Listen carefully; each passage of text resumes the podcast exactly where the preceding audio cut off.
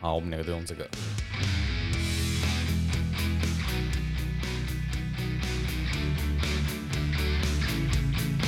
好了，直接开聊吧。好，欢迎收听《知易行难》，我是汉，我是阿炮。听那背景音乐就知道，这个只有我们两个人啦。问问题的时间到了。对，其实听听了哲瀚自己单独的荣格一些特辑，就觉得泽汉讲的不是很好、啊，疑问一大堆啊，没有啦，讲的很好啦，但是我听不懂啦。所以啊，就是就是不好啊，其实讲的内容是混，但是我自己有一些疑问。一定有的嘛啊，因为对其实成功的的 podcast 或 YouTuber 都是讲的让人家觉得比较容易懂的，尤其是 YouTuber 会更容易，因为哦，他画们有面，视觉上的效果。那就比如说哲学好了，你要举例简单啊对，啊，但是如果你只听声音，你脑中有时候没有那画面是很难解释的。是，所以今天这一集就反正你有的疑问，大家一定也有，嗯，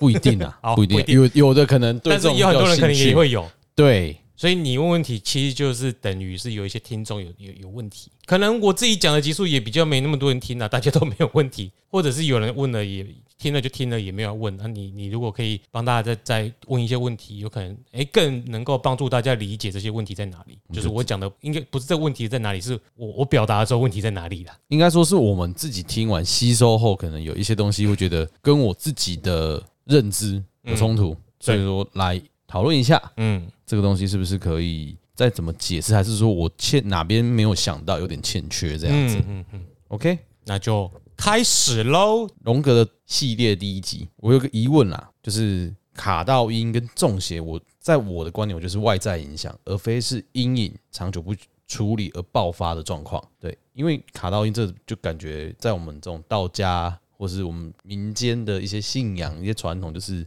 你有外部力量去搞你，嗯所以所以你有问题嘛。最近咒也很流行嘛，嗯，就是你诽谤嘛，人家就来搞你了嘛。对，这个问题应该是属于观点不同啦。嗯，或像就像呃，如果你指的是卡到音这种情况，一般来说我们会认为是有外部，哎、就是你身体以外的灵魂想要借由你的身体来达成目的，嗯或者是跨立北宋想搞你，对，所以才会有卡到音这种一般民俗信仰的认知。那我们今天要了解的是荣格观点如何解释这些民间信仰的现象。是那首先，荣格并没有说他赞成或反对外界的灵体会来侵入身体这种观点，应该说在他的观点里面没有这种问题。嗯在他的观点里，有这种修行外灵进入或灵修的状况，通常都是你自己的无意识投射出去，也就是说，那个外界的灵体可能只是无意识的你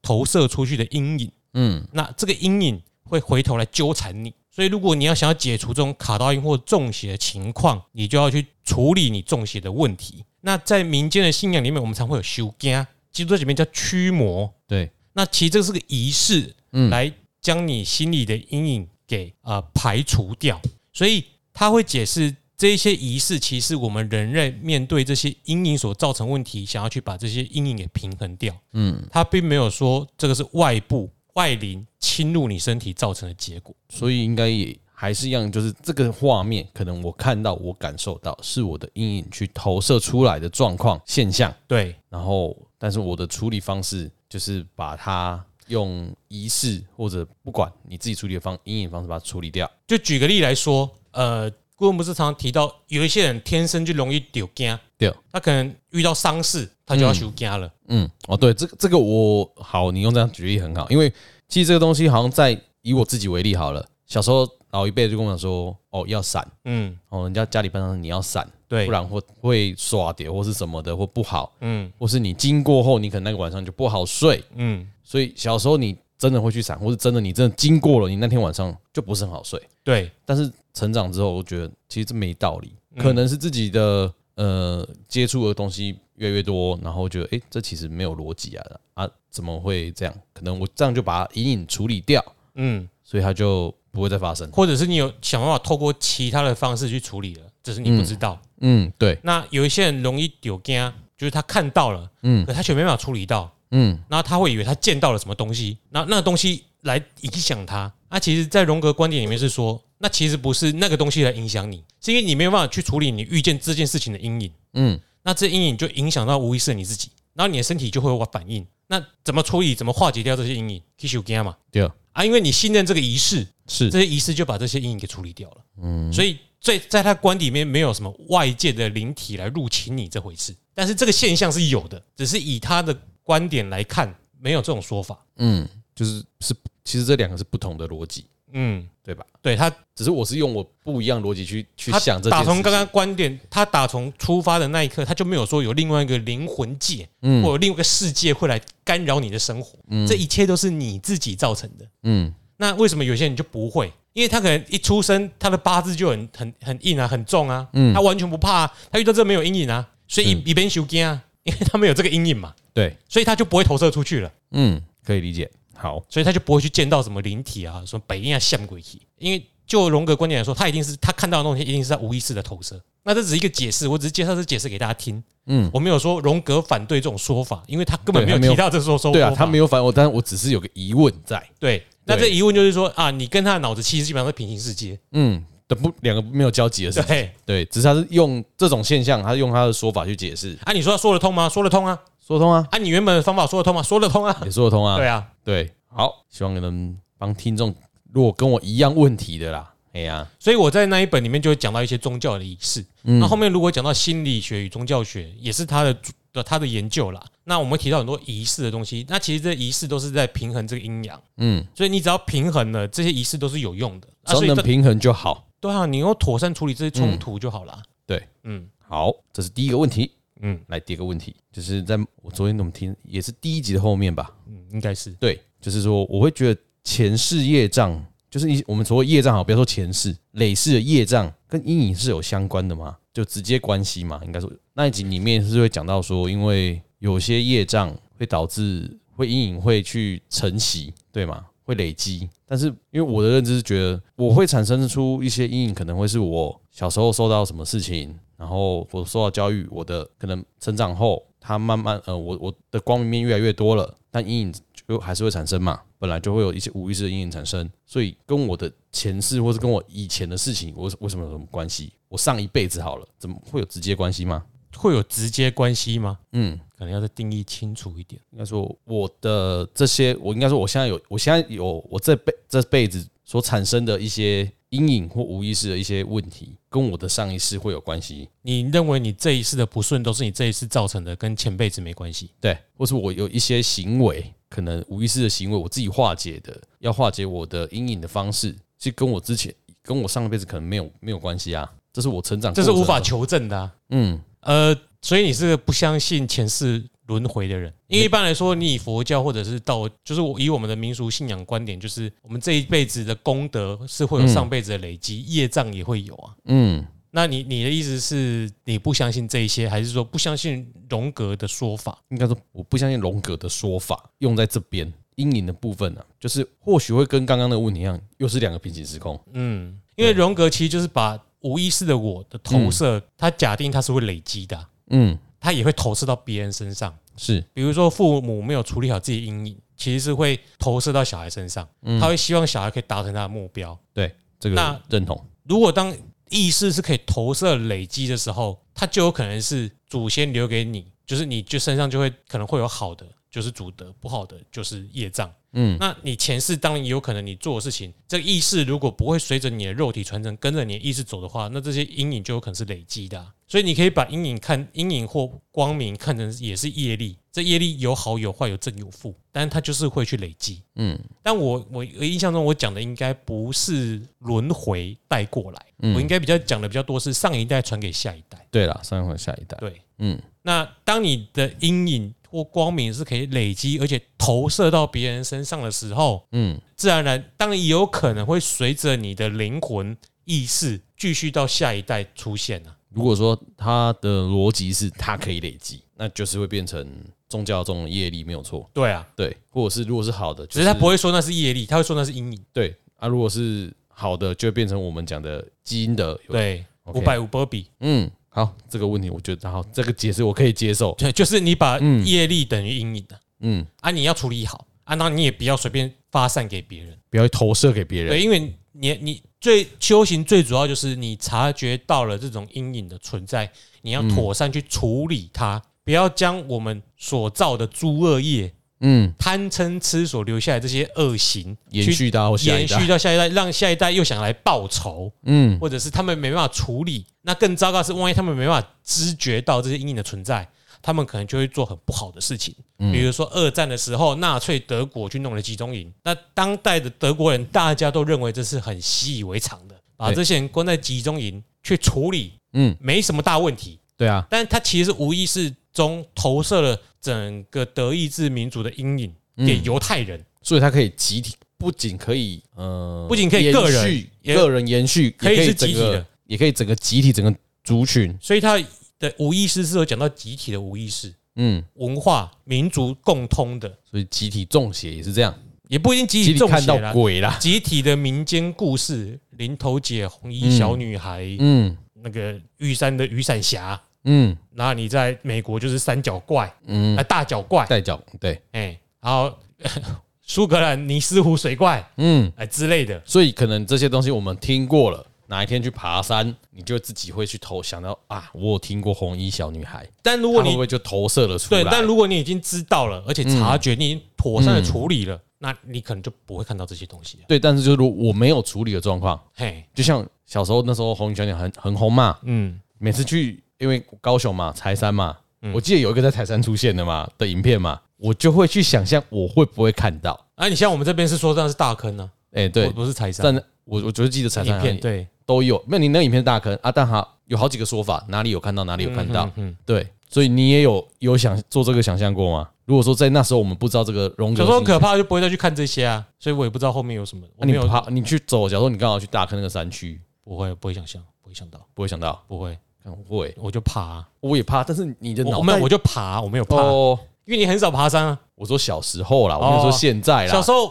没有在爬山呐、哦所以不现在怕，现在一定是不会怕啦，现在不会怕，因为我们就是已经有一个仪式，或是有方式把它处理掉了这个阴影。或者是说你选择去的时间点就不会有这些事啊。嗯，你一定是大白天去嘛？你那个影片大白天发不生是，啊的、哎，啊，问题是你大白天去，你不会怕，因为你心中没有阴影啊。有时候阴影的形成投射出来是需要有天时地利人和的，嗯，比如说忽然突然天色一暗，阴风惨惨吹来，它可能就出现了，哎，你就会，你就投射了。你就那时候意识比较衰，你就想东想西的形容模型啊。因嗯为荣格做了很多山精鬼怪、模型啊传说的研究，嗯，还有世界各个文化民族的神话，是，这些其实都是在研究集体无意识嗯如何去解释这些现象形成。当然，他就没有说那个是一定是什么信仰，他会借用那些信仰的观点来解释他的心理学，但是他不会去完全否定。采用那个哦宗采教的看法。嗯，所以这个也解决掉我的问题了。再来就是有一集讲悖论，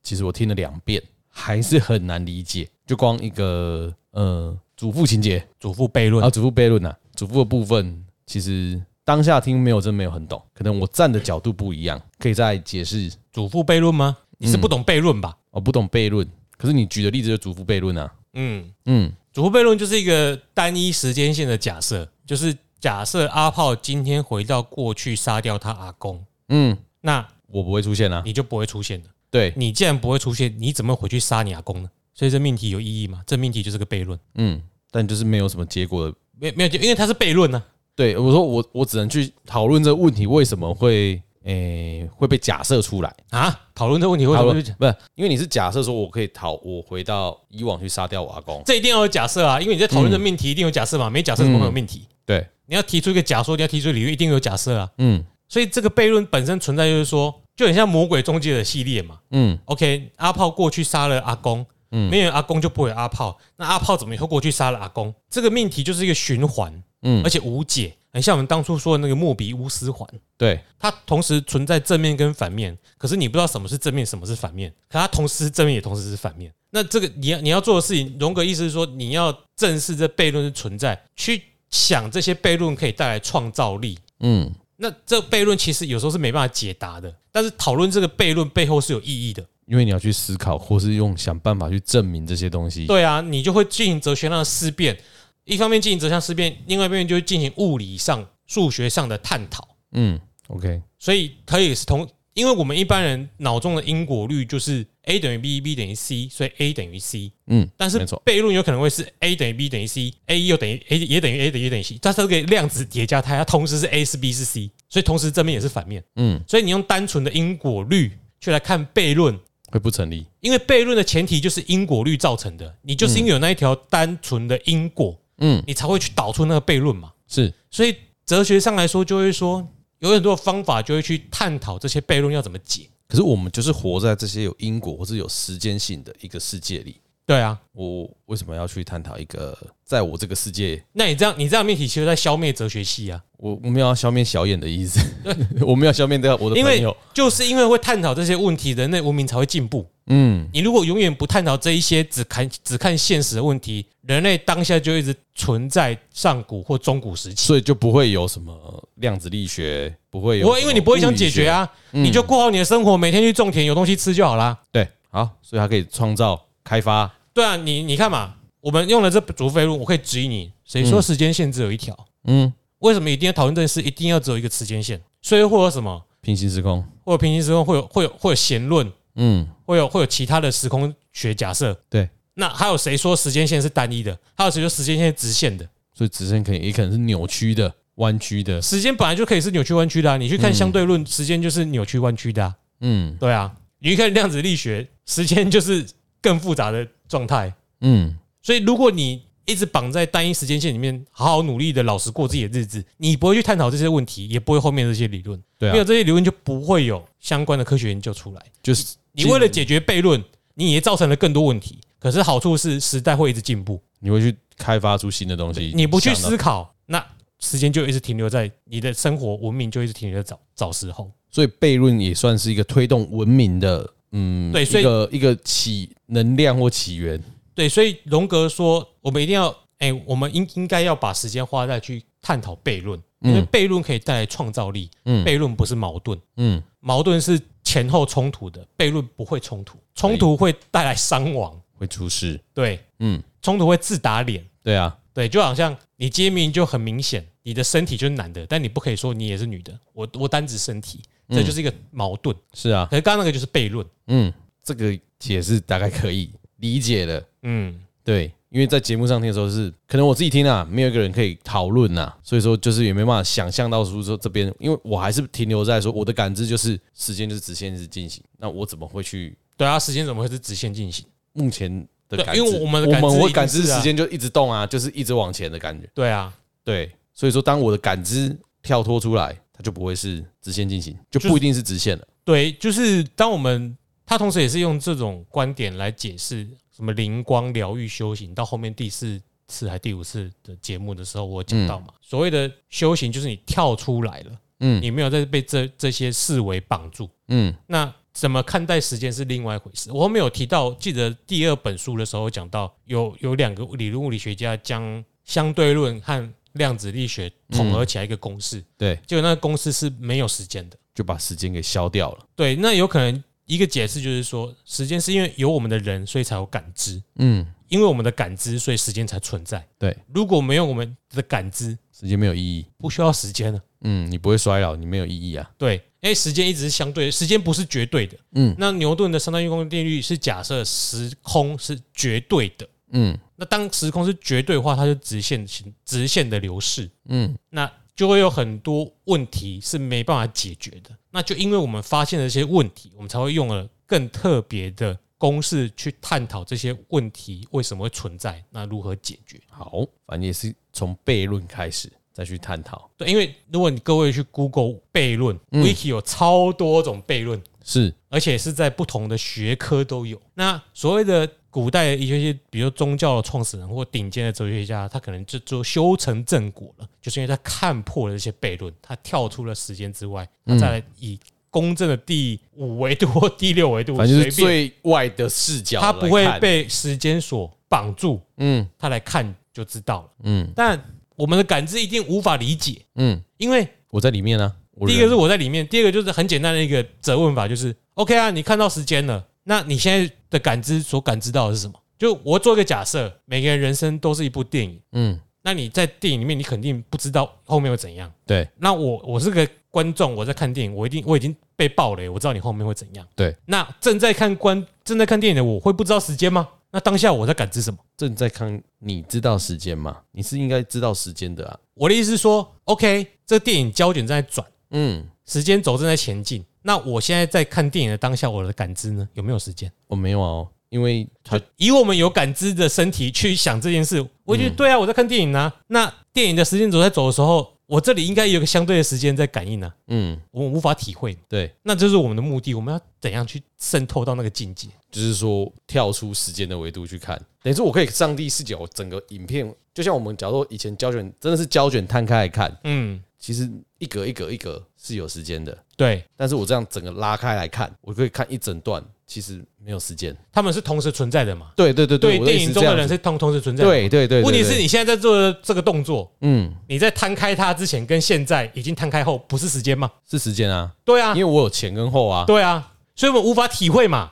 很难呢、对，但我们从画面中可以大概理解那是什么成分。你如果看过《星际效应》，嗯，你是不是知道？呃，你有看过吗？看过，但我《忘了。星际效应》就是男主角最后会到一个块状宇宙，嗯那个宇宙中有很多很多的小格子房间，嗯，他的女儿存在在每一格中，那些每一格就是他电影前面的片段的各个格子，所以他会从透过那个块状宇宙去影响他女儿的想法，给他女儿提示，让他女儿后来可以把那个公式找出来。嗯，所以你会很像那个男主角，你在看这个块状宇宙，对那是我就会有看到时间的那个宇宙是有时间的，啊。可是那个块状宇宙理论上是没时间的，因为它正处在各个时间的块状当中啊，对啊所，以他可以去各个时间点影响他女儿。那理论上他是没时间。他每一格是没有时但间的他啊，本人是不是应该感知时间？因为他还是到了各个块状宇宙去推书啊，去打摩斯电码、啊，就是告诉他下一步对啊他会对啊推到对啊哪一个宇宙，对啊。所以我有有点有趣的就是，哎、那我的心灵在当下会是做什么事情，会是怎样的想法或感触？